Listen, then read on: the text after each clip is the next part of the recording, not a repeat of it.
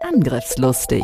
IT-Sicherheit für dein Unternehmen. Der Security-Podcast der Go Security. Vertrau nicht blind deinem Antivirenprogramm. Und das erleben wir ja tatsächlich noch. Mit Andreas Wiesler und Sandro Müller.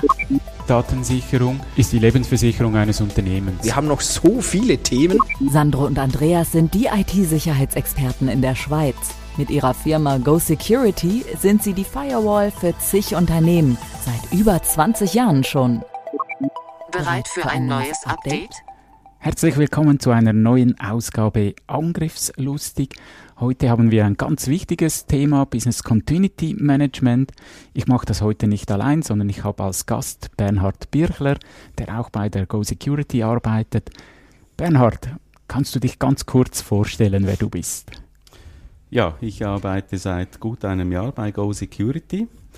Theoretisch bin ich eigentlich pensioniert. Ich habe eine äh, jahrzehntelange Erfahrung im äh, IT-Bereich, äh, auch IT-Management-Bereich von großen multinationalen Firmen und ich äh, habe Spaß, hier meine Erfahrungen noch einzubringen und würde gerne noch einige Zeit so weiterarbeiten, solange es mir noch Spaß macht.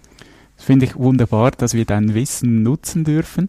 Und bei uns, ähm, wir waren ja sehr stark immer im ISMS-Teil, ISO 27001 und haben dann gespürt, ja, Business Continuity wird immer wichtiger. Wir wurden regelrecht überrannt mit Anfragen.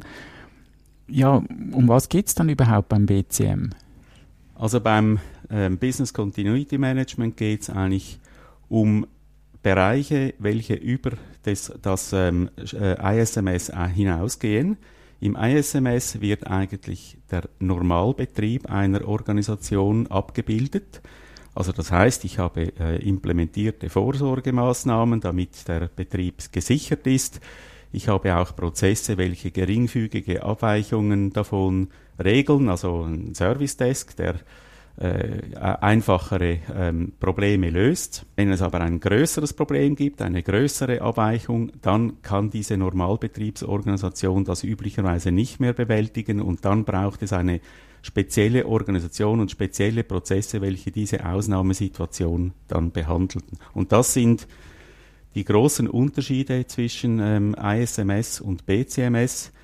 Ähm, Im ISMS wird der Normalbetrieb behandelt und im, I im BCMS wird der Notfall behandelt und zwar bis er wieder dann in den Normalbetrieb übergegeben werden kann. Das sieht man ja auch schon sehr schön bei der 27001 im Kapitel A17 steht nur Informationssicherheitsaspekte beim BCM und in einem Nebensatz steht, wenn kein BCM vorhanden ist, soll man doch schauen, dass Informationssicherheit auch unter widrigen Umständen funktioniert. Und in der Neuausgabe steht ja dann nur noch Readiness for BCM, also die Vorbereitung, äh, streift das Thema nur. Aber da gibt es ja die ISO 22301. Jawohl, genau, das ist äh, eine Schwesternorm von äh, 2701, ist völlig identisch aufgebaut. Also wir haben genau die gleichen Managementprozesse, die gleichen Reporting-Prozesse darin, nur die technischen oder sagen wir mal die spezifischen Prozesse sind unterschiedlich. Also man hat genau die gleichen ähm, äh, Richtlinien bezüglich ähm, Scope und, und ähm, Anforderungen und so weiter ähm, kann man eigentlich bei beiden Normen identisch lassen. Und was sehr wichtig ist, man hat in beiden Normen ein Risikomanagement eigentlich als Basis für die äh, für die äh, Weiterführung dann nachher in den, in den technischen Bereichen. Also das Risikomanagement ist zentral bei beiden, bei beiden Normen. Aus Deutschland gibt es ja noch vom Bundesamt für Sicherheit und Informationstechnik den Standard 200-3. Jetzt glaube ich immer noch Commodity Draft, als wir jetzt das aufnehmen. Wie unterscheidet sich dann das zur 22301? Also man müsste es im Detail noch genau anschauen, aber ich denke, wenn man den BSI-Standard einführt, dann könnte man sich wahrscheinlich auch nach 22301 zertifizieren lassen. Es gibt vielleicht ein paar spezifische Punkte, welche da noch etwas äh, detailliert werden müssten, aber im Prinzip sind die beiden sehr ähnlich. Bei der BSI-Norm hat man ist, äh, ist man sehr pragmatisch oder vorgegangen, praxisorientiert. Also mit der 22301 wenn man nur das hat, wird man Schwierigkeiten haben, ein praxisorientiertes, lauffähiges BCMS äh, zu implementieren. Da hilft der 200-4 ähm, schon sehr äh, viel weiter, wobei auch der ein relativ umfangreiches Dokument ist und recht komplex und äh, die Praxis hat gezeigt, dass man auch hier noch, vor allem so im KMU-Bereich, ähm, starke Vereinfachungen, Vereinfachungen machen sollte. Ja. Deutsche Gründlichkeit, ja, es ist sehr umfangreich, es gibt auch Werkzeuge dazu, aber da kommen wir später noch drauf. Ich denke so, das wichtigste Element beim Business Continuity Management ist die BI, die Business Impact Analyse. Was versteht man da klassisch darunter? Buzzwords. Buzzwords. Ja, das ist das zentrale Element. Also das ist eigentlich die Übersetzung vom Business, von, von der äh, Geschäftsbetrachtung auf den technischen Bereich. Also wir müssen hier äh, jetzt, wir haben jetzt immer die IT als, äh, als äh, den technischen Bereich angenommen, aber man kann BCMS natürlich, oder man sollte BCMS natürlich nicht nur auf die IT beschränken, sondern auf all, äh, alle ähm, im Geschäft wichtigen äh, ähm, Prozesse. Aber in der Business Impact Analyse geht man davon aus, dass das Business in der ersten Stufe definiert, welches sind meine wichtigsten Prozesse und was passiert, wenn diese ausfallen, und zwar äh, im, es wird die zeitliche Betrachtung oder der zeitliche Verlauf dieser, dieses Ausfall betrachtet, wie kritisch oder, oder lebensbedrohend wird der Ausfall von, von bestimmten Prozessen. Und da macht man eine Übersicht und äh, man hat am Schluss eine Landkarte, wo, äh, wo klar ersichtlich wird, welche Prozesse dürfen wie lange ausfallen, bis sie eben das Unternehmen dann wirklich äh, lebensbedrohend ähm, sich auswirken auf das Unternehmen. Ja. Man kennt ja hier klassisch die zwei Werte RPO, RTO. Du hast die ja noch aus deiner Erfahrung erweitert mit Worst und Best RTO. Wie unterscheidest du die? Ja, also da muss ich jetzt äh, vielleicht ein bisschen ausholen. Also äh, wir haben vorher jetzt, ich habe die erste Stufe erwähnt, wo das Business eigentlich einmal ihre, seine Prozesse definiert, äh, wie kritisch die sind. In einer zweiten Phase, wenn wir jetzt äh, den Fokus auf die IT legen, wird nachher definiert, welche Prozesse oder welche Anwendungen, äh, IT-Anwendungen benötigt das Business, um diese Prozesse ähm, am Laufen zu erhalten. Wie kritisch sind sie? Sind sie äh, ähm, gibt es Möglichkeiten, gewisse Anwendungen zu ersetzen. Also zum Beispiel, ich kann ein Handy benutzen statt ein Festnetztelefon, aber ich kann äh, SAP nicht einfach ersetzen durch irgendetwas anderes für äh, das Finanzwesen oder, beispielsweise. Also das wird dort festgelegt und nachher in der dritten Stufe wird nachher die IT äh, geht zurück in die, ins eigene Kämmerlein und definiert nachher, welche Infrastrukturen also Server, äh, Router, Netzwerke und so weiter benötige ich, um die Anwendungen laufen zu lassen. Und zwar für jede Anwendung wird das separat betrachtet. Und hier hat sich dann gezeigt, dass ähm, äh, gewisse äh, Infrastrukturen, zum Beispiel ein, ein, ein Server, denn da gibt es äh, verschiedene Ausfallmöglichkeiten. Also beispielsweise, wenn ich einen äh, wenn ich einen äh, Ransomware-Angriff habe, wo die, die Software verschlüsselt wird, dann müsste ich eine neue Software auf eine laufende Hardware wieder aufspielen. Das heißt, das wäre jetzt in dem Fall den, der Best Case äh, RTO. Und wenn ich aber ähm, zum Beispiel in einem, durch einen Brand den Server hardwaremäßig verliere, muss ich eventuell einen neuen Server bestellen und das dauert äh, mehrere Wochen. Also das heißt, wir haben hier grundsätzlich äh, verschiedene ähm, äh, Ausfallszenarien äh, zu betrachten und deshalb haben wir äh, der Einfachheit halber jetzt einfach mal die Worst und Best Case ähm, definiert. Das hat sich auch so gezeigt, dass wenn man zum Beispiel ein Data Center nicht redundant hat, dann ist, wenn das Data Center ausfällt, automatisch überall der Worst Case äh, ähm, die Worst-Case-Betrachtung notwendig. Hingegen zum Beispiel eben gerade bei einem Ransomware-Angriff wäre es dann der Best-Case. Also das heißt, wir müssen Szenarien dann anschauen und äh, definieren, ob welches dieser beiden äh, Ausfall, ähm, äh, äh, Ausfallzeiten dann auch ähm, relevant sind. Mhm. Ich versuche das noch schnell zusammenzufassen. Du hast das sehr schön gesagt. Eigentlich der Prozess gibt die Kritikalität vor. Prozesse nutzen Anwendungen, Anwendungen laufen auf Systemen und die Systeme, die brauchen Räume, Menschen, Netzwerk und so weiter. Hack to go. Hack to go. Du hast jetzt gerade gesagt, ja, man beginnt mal irgendwo, man setzt so einen, einen Fokus. Wie muss ich das verstehen? Kann ich IT alleine anschauen oder brauche ich immer zwingend das Management mit dabei? Hat sich äh, sehr unterschiedlich äh, ausgeprägt. Also ich habe ähm, Kunden gehabt, die äh, woll wollten das Ganze ähm, so implementiert haben nach, nach diesem äh, ähm, Drehbuch. Also zuerst das Business allein, dann zusammen mit der IT, dann äh, nur noch die IT, wie, wie du eben gerade geschildert hast. Es gibt aber äh, immer äh, auch Leute oder sagen wir mal äh, Firmen, wo die IT sagt, wenn ich das Business dazu nehme, dann dauert das Wochen und weil die, die sind immer ausgelastet, haben keine Zeit und so weiter. Wir, wir haben genügend Erfahrung, um zu wissen, welche Anwendungen wie wichtig sind, oder? Also die, es ist klar, wenn, äh, wenn, wenn irgendwie das ERP-System ausfällt, dann steht der CEO eine halbe Stunde später auf der Matte bei der IT und wenn das HR-System ausfällt, dann äh, kommt er spätestens bei der Lohnzahlung, aber aber äh, ist viel weniger kritisch. Also die, die IT hat dann entwickelt mit den Jahren ein sehr gutes Gefühl, wie kritisch sind diese Anwendungen. Und dann kann man auch dort einhaken äh, ähm, und in dieser, auf dieser Ebene der Anwendungen beginnen. Und man macht dann einfach mal Annahmen bezüglich Ausfallzeiten. Und ähm, am, am Schluss, wenn man die ganze Analyse gemacht hat, kann man diese dann dem Business präsentieren und das Business kann dann noch allenfalls noch Korrekturen anbringen. Das ist dann eher ein iterativer Prozess, aber der kann sehr zeitsparend sein. Oder es gibt dann auch den, sozusagen mal, den Kompromissfall, wo zwei Mitglieder der Geschäftsleitung, äh, zum Beispiel der CEO und der COO, sagen, okay, wir können die Beurteilung selbst machen und dann sitzt man zusammen und in zwei Stunden hat man für eine kleinere Firma das eigentlich dann beisammen. Also es gibt da die unterschiedlichsten Ansätze. Ich denke, das ist auch ein wichtiger Ansatz, weil jeder sieht seinen Prozess als den kritischsten und da müsste man auch irgendwo mal einen Konsens finden. Ja, das ist, äh, äh das war auch meine Befürchtung so zu Beginn, dass man, äh, dass jeder dann möglichst sich äh, als wichtigster Prozess darstellen möchte.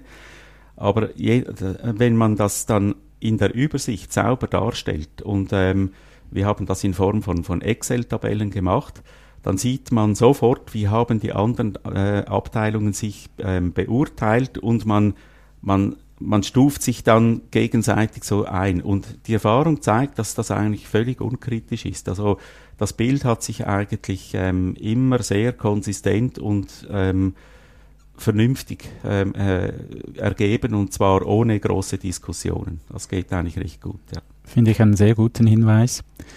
Ein wichtiger Punkt ist auch die Organisation. Vielleicht kannst du da noch was dazu sagen. Was muss ich dann beim BCM-Fall besonders berücksichtigen?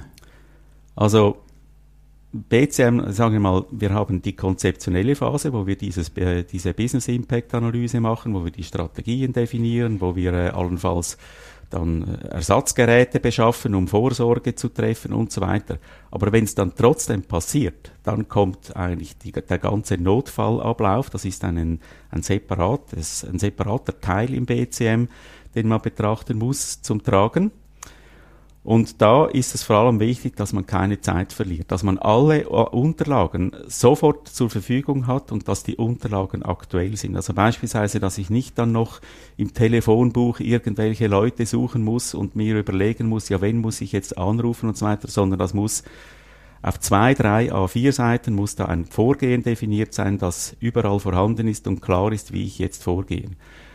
Und die Organisation oder der Prozess läuft dann eigentlich so, dass ähm, äh, man ist ja im Normalbetrieb und etwas passiert. Also das heißt, die ersten Anfragen für der User oder der Systeme, welche ähm, Alarm schlagen, fallen, kommen dann zum äh, Normalbetrieb Support Desk und der muss schon irgendwelche Checklisten haben, um beurteilen zu können, ja, das könnte ein Notfall sein. Und wenn ja, dann alarmiert der äh, Notfallstab und zwar Da ist schon die erste Hürde. Dieser Notfallstab, der sollte auch am Sonntagmorgen um drei Uhr dann erreichbar sein, oder? Und während Ferienzeiten und so weiter mit Stellvertretung und alles ist für die meisten Unternehmen ein Riesenthema, wie man das organisiert.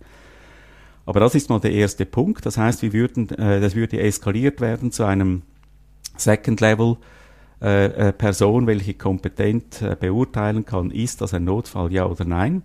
Wenn ja, dann muss eine Notfallorganisation äh, einberufen werden. Das heißt, einerseits brauchen wir ein technisches Kernteam von, ähm, von Leuten, welche den Notfall dann beheben können. Also das sind dann die Spezialisten für die ausgefallenen Systeme. Und andererseits braucht es einen Stab. Das tönt jetzt vielleicht äh, sehr äh, umfangreich und militärisch, aber das kann, das können ein oder zwei Leute sein. Die sind dann verantwortlich, um das Projekt zu koordinieren, der äh, Projekt der Wiederherstellung zu koordinieren, die Kommunikation zu organisieren, also sowohl von den internen betroffenen Personen als auch mit dem mit der Unternehmenskommunikation selbst dann eben gegen außen. Das ist ein Thema, das immer wieder auch in der Öffentlichkeit kommt. Also wenn ich im, aus dem Radio oder aus dem Fernsehen am Schluss äh, äh, hören muss, dass, äh, dass unklar kommuniziert wurde und dass Konfusion entstanden ist und so weiter, dann ist das sehr unschön. Also das heißt, hier ist es sehr wichtig, dass das Unternehmen proaktiv, sehr schnell und gut kommuniziert. Also das ist dann äh, gerade auch in der Norm ein ganz mhm. großes Kapitel. Und ähm, ja, schlussendlich, und äh, weiterer Punkt, äh, für den dieser äh, Stab dann zuständig wäre, wäre äh, die Beschaffung zum Beispiel von Ersatzteilen, Ersatzgeräten. Dazu brauchen Sie Kompetenten, äh, Kompetenzen, Einkaufskompetenzen und so weiter, Entscheidungskompetenzen. Also das muss man hier äh, regeln. Das ist nicht ein ein Riesendokument, äh, sondern das sind ganz einfache ähm, Punkte, welche einfach irgendwo festgelegt werden müssen und dann äh, ähm, kann der Notfall bewältigt werden. Ja. Ja, und weiter unten auf jeder Stufe hat es dann auch wieder Notfallpläne, wie man ein System wiederherstellt oder ein Netzwerk wieder zum Laufen bringt, dass das ganze Bild eigentlich komplettiert. Ja, das ist dann eigentlich, sage ich mal, das, was man vom Eisberg nicht sieht, oder? Also mhm das ist eigentlich, sage ich mal, dokumentarisch die Hauptarbeit, oder? Man braucht diese Wiederherstellungspläne für jedes System. Also normalerweise müsste man annehmen, dass das sowieso vorhanden ist, weil man jedes System, jeden Server hat man irgendwann eingerichtet und dokumentiert. Also genau diese Dokumentationen brauche ich dann, um eben dann schnell wieder das System wiederherstellen zu können. Also wenn nicht vorhanden, dann braucht das dann sehr viel Aufwand. Das ist so. Aber das ist dann wirklich äh, eigentlich, sage ich mal, Hausaufgaben des Unternehmens. Ja. Ja, unsere Erfahrung zeigt, dass da wirklich noch viele Hausaufgaben rumliegen, dass man da zwar schon Systeme aufsetzt, aber wenig dokumentiert. Ja. Ja, es kann ja immer mal was passieren. Ich denke auch der Abschluss ist wichtig, äh, so die Lessons learned. Also ich habe, wie gesagt, Jahrzehnte Erfahrung in IT-Betrieb und, und IT-Management und ich kann sagen, dass jeder Notfall ist anders als geplant und die beste Planung nützt nichts, wenn man das nicht übt. Also erstens mal muss man Szenarien üben, also man hat verschiedene äh, Szenarien, welche man üben, beüben muss, also in welcher Reihenfolge muss ich die Systeme wiederherstellen, wie äh, kriege, wie kann ich das Backup äh, von, äh, von Daten restoren und so weiter. Also das ist sehr wichtig. Und dann nach jedem Notfall, der ja eine Praxisübung per se schon mal ist, wird, muss man eine Lessons Learned Session ähm, äh, organisieren, wo man sich unterhält, was hat geklappt, was hat nicht geklappt, wo kann man sich verbessern, wo könnte man allenfalls noch äh, technische Maßnahmen treffen, damit das gar nicht mehr passiert oder die Wahrscheinlichkeit äh, da, ähm, zu einem solchen Ausfall mass massiv reduziert wird und so weiter. Also das sind sehr wichtige Punkte, welche man hier äh, äh auch erwähnen sollte. Ja. Mhm. Ja. Ich finde das einen ganz wichtigen Punkt, weil der Mensch reagiert unter Stress anders und wenn es schon mal gemacht hat, ist auch eine gewisse Sicherheit da. Äh, Beispiel aus dem Militär. An jedem Standort wird eine Notfallübung mitten in der Nacht gemacht und da kommen die Leute ohne Schuhe, nicht angezogen, im Winter ohne Jacke. Die Waffe liegt auch noch äh, vor dem Zimmer. Und wenn man das dann zwei, dreimal gemacht hat, plötzlich klappt es dann. Und darum, wie du sagst, sind so Übungen extrem wichtig. Ja, ja, das ist so, ja. Also man vergisst immer irgendwas und, und das, äh, das, wird, das äh, merkt man dann, wenn man das wirklich mal durchzieht, ja. Ja, auch so die Abhängigkeiten. Wir haben ja das, diese Vererbung äh, gesehen. Wenn man da nicht in der richtigen Reihenfolge vorgeht, dann klappt das einfach nicht. Absolut, ja. ja. Gibt es noch was Wichtiges zum BCM, was wir jetzt nicht erwähnt haben? Du sagst, das ist noch ein ganz, ganz äh, wichtiger Punkt. Schreib dir das auf die Festplatte. Ähm, ja, also was eigentlich so in keiner dieser Normen so richtig ähm, definiert ist, haben wir auch in der Praxis jetzt äh, bei verschiedenen Kunden gelernt. Wenn wir eine Business Impact Analyse machen, dann machen wir eine Einzelsystembetrachtung. Also das heißt, wir, wir schauen, wenn Server A ausfällt, wie lange brauche ich den äh, wieder, bis der wieder läuft und äh, die Anwendung wieder da ist. Aber wenn ich einen praktischen Ausfall betrachte, wo mehrere Systeme ausfallen, dann kumulieren sich unter Umständen diese äh, diese Wiederherstellungszeiten, weil, weil unter Umständen eben die gleichen Personen mehrere Server wieder aufbauen müssen. Also wir haben nicht für jeden Server eine Person, welche parallel arbeiten muss. Also so ähm, wird man zu einer Szenarienanalyse gezwungen. Das heißt also, wir ähm, nach einer BIA ähm, kann man aus der Risikoanalyse äh, die Hauptrisiken nehmen. Also in, heute ist es praktisch immer Ransomware-Attacken sind, kommen hier zum Vorschein. Das heißt, ich möchte wissen, was passiert, äh, wie, wie äh, gehe ich vor nach einer Ransomware-Attacke oder wenn äh, wenn ich einen Serverraum verliere, ein Brand in einem Serverraum und der ist nicht redundant, was, was, wie, wie lange dauert das, bis ich wieder da bin? Also solche Szenarien äh, dann durchzudenken. Das kann man auch in, ähm, mit den Daten der Business Impact Analyse machen. Das kann man im gleichen äh, Excel-Datenblatt darstellen. Sehr einfach und logisch kann man das äh, ähm, dann ähm, visualisieren, so dass es relativ einfach ist, dann zu schauen für gewisse Szenarien, wie lange es dauert. Also hier werden, werden wir ganz sicher die zum Teil die Schmerzgrenze von Businessprozessen überschreiten ähm, ja, also Ransomware wird äh, meistens eine Woche oder länger dauern und das ist für viele Prozesse ist das die Schmerzdauer überschritten. Noch schlimmer bei einem nicht redundanten Serverraum, wenn wir den verlieren, dann dauert es Wochen, Monate. Das ist dann wahrscheinlich eine rote Lampe, die oder eine rote Linie, die man überschritten hat, wo man eben äh, über Vorsorgemaßnahmen dann diskutieren muss, damit das gar nicht passieren kann. Also das ist noch eine Erkenntnis, welche außer oder über diese Normen hinausgeht. Ja. Bernhard, danke vielmals, dass du dir die Zeit genommen hast und dein umfassendes Wissen mit uns geteilt hast. Gerne. Ja. Und das war's bereits wieder mit Angriffslustig. Falls du es noch nicht gemacht hast, bitte abonniere uns. Wir freuen uns über viele Likes mit Daumen hoch. Wenn ihr irgendwelche Fragen habt, stellt die uns. Wir gerne, wir gehen gerne darauf ein. Vielen Dank, dass du mit dabei warst. Bis zum nächsten Mal. Tschüss.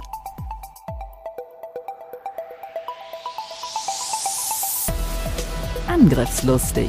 IT-Sicherheit für dein Unternehmen. Der Security Podcast der Go Security. Wie schütze ich mich vor Cyberkriminellen? Welche Passwörter sind sicher? Und was kann passieren, wenn ich gehackt werde? Bleib dran, abonniere jetzt den Podcast. Mehr Antworten gibt es in den nächsten Folgen mit Andreas Wiesler und Sandro Müller. Weitere Updates und Tipps auf gosecurity.ch.